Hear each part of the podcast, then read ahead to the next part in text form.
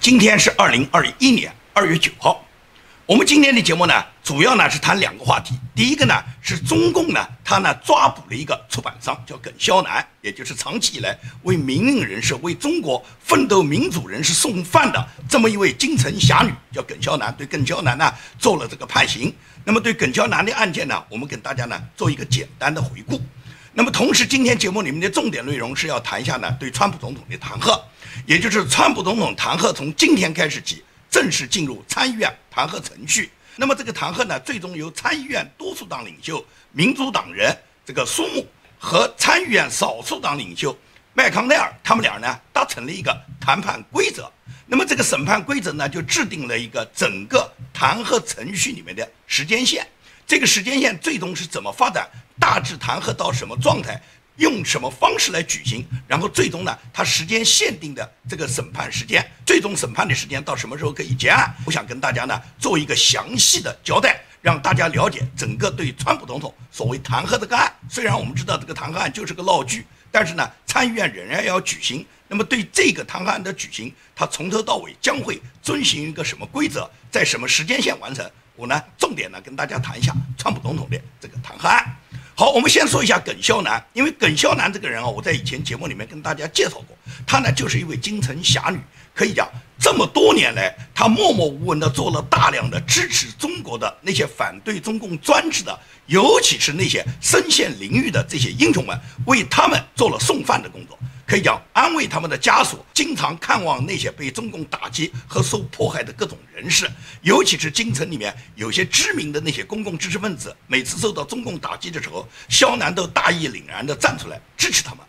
我在以前的节目里面介绍过，我跟肖楠本人并不认识，只是呢，在网上呢，我们是互相关注的好友。他那年在日本的时候呢，我们之间有一些互动。那么后来呢，肖楠被抓捕以后呢，我感觉到很诧异，因为在我的印象中，她只是一位弱女子啊。他不过是把他自己经营里面所获得的一些收益，经常拿出来去照顾那些被中共打击、被中共迫害的那些抗击中共的人士和他们的家属。他本身就是一种义举。那么中共呢，就要给他捏造一点罪名，因为中共看看他没有什么反攻具体的行为啊，他不过是看望那些被中共打击的家属。但是中共不行，中共绝对不允许你们给这些中共打击的人员以及中共迫害的人士，你们给他们去送温暖、送安慰、送饭。那么中共就要打击这些送饭人员，他实在找不出耿肖南有什么反抗共产党，有什么反抗社会主义，给他能罗列什么罪名，他实在是没办法弄嫖娼不？给他安个嫖娼的罪名不？人家耿肖南是个女的，怎么嫖娼呢？最终呢，没办法，他们就给他罗列了一个什么？罗列了一个叫非法经营罪，说是他在出版商，他担任出版商出版文化刊物的时候有非法出，有非法经营罪。这样呢，就把她和她的公司，包括她的丈夫以及她一些员工呢，全部抓捕。中共就是这样，他把这些人都抓捕以后，就让这些人埋怨你嘛。我们跟着你干，最后你看把我们全抓了，我们根本就没犯任何罪。非法出版经营，跟她的员工，跟她这个丈夫只是她的一个执行人，她丈夫只是她这个里面帮助她管理的一个人，跟这些人有什么关系呢？但中共就是把他们全部抓了。中共抓了就是对他们进行一种精神破坏嘛，然后对他们的家里面造成各种心理伤害，给每个人之间增加挑拨离间，增加离间他们的这个机会嘛。所以说，耿肖南的案子，中共呢一拖再拖，拖到什么？拖到小年夜，拖到马上要过春节了，他们现在开始来宣判了。整个这个宣判的过程中，实际上他们根本就罗列不出耿肖南有什么罪，然后呢，他们就说他是非法经营罪，说他出版物呢，说他出版的这些东西是违反了国家的法律，然后呢，把所有的跟耿肖南一起的，包括她老公，包括她自己的这些员工，全部控上法庭。那么最终呢，就是要给这些人定罪。只是呢，他们没想到耿肖南是一个大义凛然的女子，可以讲叫义薄云天。她在整个法庭上陈述的时候，她说的是非常好。她在陈述的时候，她就反复强调，对于控方指控的所有罪行，她全部认罪，自己呢全部认可。她强调自己是公司的实际控制人、独立决策人，包括她丈夫秦真在内的所有同事，都是在她的指令下完成各种工作。所以法院审判呢，请你把焦点呢集中在她自己身上，别人无关。他一个人就把所有的罪都揽下来，别的人你们应该全部释放，有什么罪我肖楠一人顶上。你看看肖楠是什么人啊？肖楠才是大义凛然，肖楠才是义薄云天。像这样的巾帼女子有多少？共产党歌中的那些英雄，哪个能跟肖楠比啊？什么江姐了，什么刘胡兰了，什么洪湖赤卫队里面的韩英，他们这些人哪一个人有肖楠这样的大义凛然的义气呢？可以讲，肖楠才是砍头只当风吹帽。我们来听听肖楠在整个法庭上面他自我陈述时候，他自己顶下所有罪名，然后要求法庭就判他一个人，以及所有罪他一个人扛的。也就是说，我们看看肖楠他讲话这段录音。我我想说的第一点是，我对公诉人今天跟我指控的所有在起诉书上所有的罪行，我全都认罪，并且借法庭这样的一个宝贵的机会向社会认错和道歉。然后对于刚才所宣读的所有的证据，我全部都。认可，啊，并且我我认为非常的真实，呃，这是我要说的第一点。第二点呢是，就是刚才辩护人提到了我是不是公司的这个实际控制人的一个问题，是我以及我离职的时间的问题。那对此我要补充说明一下，就是无论我的离职时间，呃，具体的交接法人的时间是什么时候，那么从二零零一年一直到，呃，今天。那我都是瑞雅输液的实际的这个控制人以及独立的决策人。那么我的同事秦真、汪海波、呃，杭玉啊，他们的所有的这个他们的这个职务行为都是呃在我的指令下完成的。那么关于这个就是起诉书上这个指控的没有伪印单加印啊，以及其他的违法行为，那么所有的都是在我的这个指示下完成的，甚至于是。多次是秦真，我的同事秦真、王海波、杭玉他们在多次的质疑哈，甚至反对的情况下，那么我还执意的要独立的要去这样做。所以说，更多的他们是出于这个他们在这样的一个职务上执行老板的一个指令。所以，假如说法庭能够对他们这个从轻处罚的话，而把这个处罚的焦点聚焦在我身上的话，我将不胜感激。我想说的最后一点是。嗯，可不可以恳请法庭，恳请尊敬的审判长，第一念在我是初犯，第二念在我没有这个主观犯罪意图，第三可能这个案子，嗯，暂时还没有具体的受害人和具体的受案金额，第四，我特别需要说明的是，我需要这个，我需要赡养。和照顾已经八十岁的老父亲，他是一名这个上过越南战场的残疾的退伍军人。你听完肖楠这段录音，你就知道肖楠这个人多么了不起。除了他本人一个人把所有的罪扛掉，希望法庭呢就把所有的罪聚焦在他一个人身上，跟别人都没有关系。同时，他也向法庭提出，他的罪既没有造成任何经济伤害，也没有哪一个受害人，更没有给社会上扩大什么影响，所以说他根本就不存在什么犯罪造成了对社会有伤害。同时，他还有一位八十岁的老父亲，老父亲是上过越南战场上的残疾军人。如果你把肖楠判了很重的刑，那肖楠哪有什么机会去孝顺他的父亲？所以说，肖楠的陈述，我觉得他才是慷慨激昂。但是中共想好了要治肖楠的罪，他不管你怎么去讲，他们最终呢还是决定判决了耿肖楠呢三年的这个非法经营罪，她丈夫呢被判了呢两年半，同时呢给了缓刑三年。这样的话，也就是耿肖楠一个人用三年牢狱的代价来换来了他自己人格的光辉。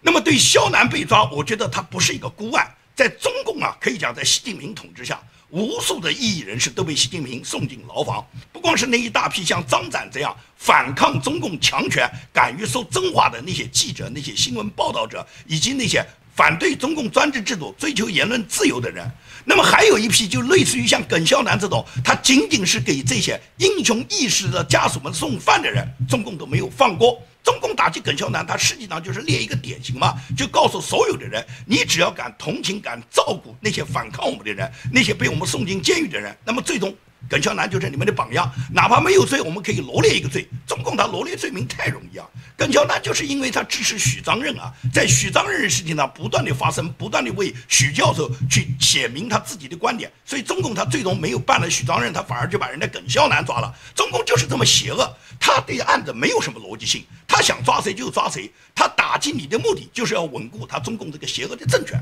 所以耿肖南的事情，中共只是杀一儆百。那么从这件事，我们都能看出中共这个邪。恶的用心，他打不掉耿肖楠，耿肖楠绝不会因为中共治了他三年的罪，就会改变他自己的斗争意志。我相信肖南最终能挺过这个牢狱的三年，最终肖南能够早一点健康的回到他的家中。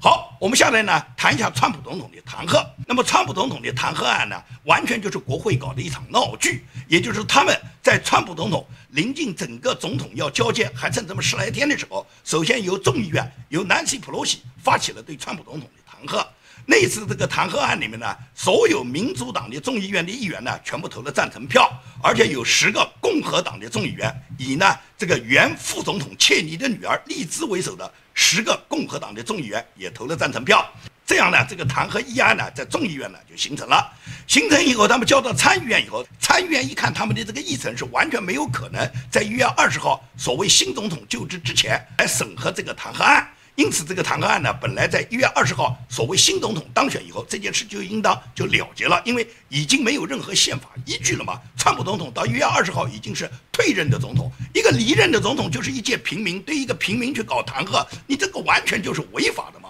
但是呢，整个国会无论是参议院还是众议院，他们仍然要继续举行这个对川普。审判弹劾的程序，那么这一点是完全是违宪的。除了美国有大量的宪法专家、宪法学家和那些宪法教授站出来指出，美国现在参议院如果进行对川普的离任弹劾审判，就完全是违背了美国宪法。但是参议院一意孤行，尤其是参议院现在多数党的领袖是民主党的这个叫苏木，他呢坚持呢要进行审判。那么，共和党的这个少数党领袖麦康奈尔呢，现在又开始投靠民主党，跟民主党沆瀣一气。他们最终也就是苏木和麦康奈尔，他们达成了一个审判程序，要对川普呢必须进行审判。在这个过程中，参议院有一个共和党的参议员叫兰德保罗，兰德保罗是专门提起了一个议案，认为继续对川普。这个离任总统进行审判是完全是违宪的程序，他要求所有参议员投票表决这个弹劾议案有没有可能我们继续进行，他有没有违宪，是 yes 还是 no？所以说呢，他这个议案呢，最终是得到了参议院一百个参议员呢，大家呢投票表决的。那么投票表决的结果，也就是有四十五个共和党的参议员是坚决反对的。那么既然是坚决反对，大家都知道是不可能。有这个参议院有三分之二以上的多数，就是达到六十七个参议员能同意对川普总统弹劾，本身就是一个闹剧嘛，不符合宪法嘛，弹劾根本就不会成立嘛。那么这种情况下还有必要再去搞弹劾吗？但是苏木和麦康奈尔就是要搞，因此苏木和麦康奈尔他们再一次商量了以后，他们决定就在今天，就是二月九号，从今天下午美东时间的一点钟开始，就开始举行对川普总统的弹劾审判。那么这个弹劾审判大家都很关心，这个弹劾审判是怎么进行？它这个时间段怎么安排？弹劾里面有哪些程序？最终什么时候能够结束？所以大家都很关心。我呢就把我了解到的整个弹劾程序里面的这个时间线，也就是苏木和麦康奈尔他们所商定的所有弹劾审判的这个时间线，向大家呢做一个简单的汇报。也就是今天下午一点，美东时间今天下午一点。那么首先对川普开始展开所谓的审核谈判。那么审核谈判的第一个议题呢，就是要为这个审核谈判是否符合宪法，要进行四个小时的辩论。因为呢，现在有相当一部分的参议员呢，尤其是共和党的参议员，他们指出整个弹劾审判是不符合宪法的。所以说呢，他们要求在审核谈判之前，首先要为这个审核谈判是否符合宪法要进行一个辩论。那这个辩论呢，他们确定了只有四个小时。四个小时以后要举行一个投票，这个投票是要决定审核谈判是否要进行，是否符合宪法。如果是违宪，根本不能进行。只要是这个多数参议员反对，那么这个审核谈判就取消了，就不用再审核了。但是从现在情况来看呢，因为要过简单多数就可以通过，而共和党里面不占多数，现在民主党是占五十个人，而且共和党里面还有几个参议员是赞成审核谈判的，所以说呢，可以预见。这个审核谈判最终能往下进行呢？他们投票呢是简单多数嘛？也就是说，他们简单多数会同意这个审核谈判继续进行的。这是第二项工作，就是第一项是辩论，第二项是投票。我们这个审核谈判是否进行？那么现在呢，多半是可以继续进行的，因为呢，民主党占有多数，共和党里面还有几个叛变的。所以说呢，这样呢，也就是审核谈判会进入到第三个程序。那么第三个程序是干什么呢？第三个程序就是说控辩双方，所谓控辩双方，也就是川普总统他有一个律师团队嘛，也就是控控辩双方要举行十六个小时的陈词和辩论，也就是川普总统的律师团队和参议院控诉川普有罪，控诉川普他在一月六号煽动了这个国会大厦的暴乱，对这件事呢，由控辩双方进行辩论。这个辩论呢，一共给出了双方最多十六个小时的辩论时间。那么这十六个小时的辩论时间就到达哪里了？把这十六个小时全部辩论完，就基本上到了星期五、星期六了。那么礼拜六是休庭。礼拜六为什么休庭呢？因为这个协议上面呢，他们川普总统的律师提出，就是说犹太安息日从星期五的日落开始到星期六的日落结束这段时间必须是休庭，因为他们要根据他们的宗教习惯是这样去做，所以说法庭是允许的。这样的话，也就是礼拜五。日落到礼拜六的日落这一段时间就完全休庭的，实际上就是礼拜六完全休庭，在礼拜五的日落之前，要把双方的这个十六小时的辩论呢，把它全部辩论完。那么辩论完进入休庭以后，下一次再开庭就到了礼拜天了。那么到了礼拜天之后，就是要结束开庭陈词的日子。所谓开庭陈词，也就是说整个辩论结束了。那么最终下面一个程序去怎么走呢？到下个礼拜一就是由参议院问讯环节。这个问询环节设定了四个小时。所谓问询环节，就是按照麦康奈尔和苏木所确定的这个议案，允许双方提供证人，也就是参议员可以问询对方的证人。如果弹劾经理他招寻证人的话，参议员就讲是否召唤证人进行四个小时的辩论，并随后呢投票表决。因为对是否召唤证人呢，现在大家都有争议，有没有必要再召唤什么证人？而且证人来了以后，就会增加所有的这个审核的时间。现在目前双方都讲要保留这个程序，但是不一定会提供证人。尤其是共和党里面一部分参议员是反对民主党再去召集什么证人来，因为证人很可能不止一个嘛。那么共和党就说他们完全掌握一月六号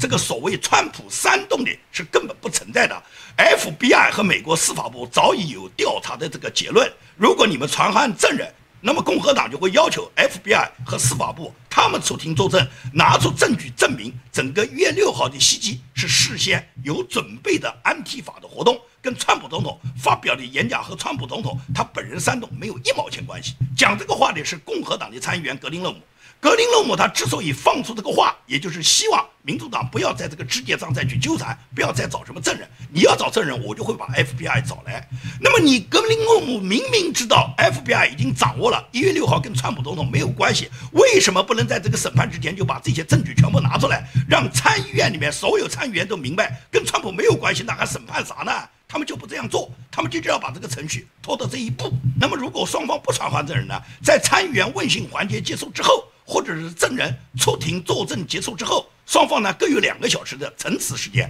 也就是说，在参议员所有问询结束了，如果传唤证人或者说不传唤证人，在这个问询结束以后，那么控辩双方都还有各有两个小时的陈词，也就是大家每个人有两个小时做最后陈述。那么最后陈述完了以后，就是参议员进行弹劾表决。弹劾表决上面只有两项，就是认定川普是有罪还是无罪。那么这个弹劾表决，如果认定川普总统有罪，必须要达到三分之二的多数，也就是最起码要达到六十七个参议员全部同意给川普。当有罪的结论，如果是这样，那么弹劾就成立。如果达不到三分之二的多数，也就是满足不了三分之二的多数，没有十七个共和党的参议员加入民主党的话，那么这个弹劾就结束了，根本川普总统就无罪，这件事情就彻底结束了。所以说，整个弹劾实际上是一场闹剧。但是这场闹剧呢，民主党呢就想把它进行下去，尤其是共和党的大佬麦康奈尔，他就积极的配合民主党，他们做这件事，他们但是弹劾呢是肯定不会成功的。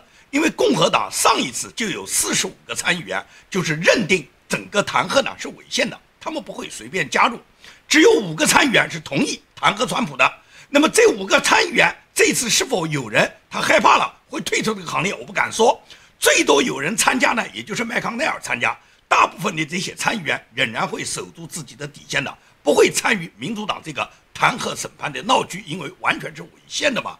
民主党他做的这件事。他完全是双标。你比方说，现在这个民主党人参议院共和党多数党领袖苏木，他动不动说川普在一月六号煽动了暴徒冲击了国会大厦。但是根据共和党参议员指出，苏木在他自己过去，就是包括去年在黑名贵的时候，他就曾经威胁过最高法院两个大法官，跟这两个大法官。他当面在最高法院门口告诉这两个最高法院大法官说：“如果你们不同意女性这个堕胎案，那么你们两个人马上就会得到报复。”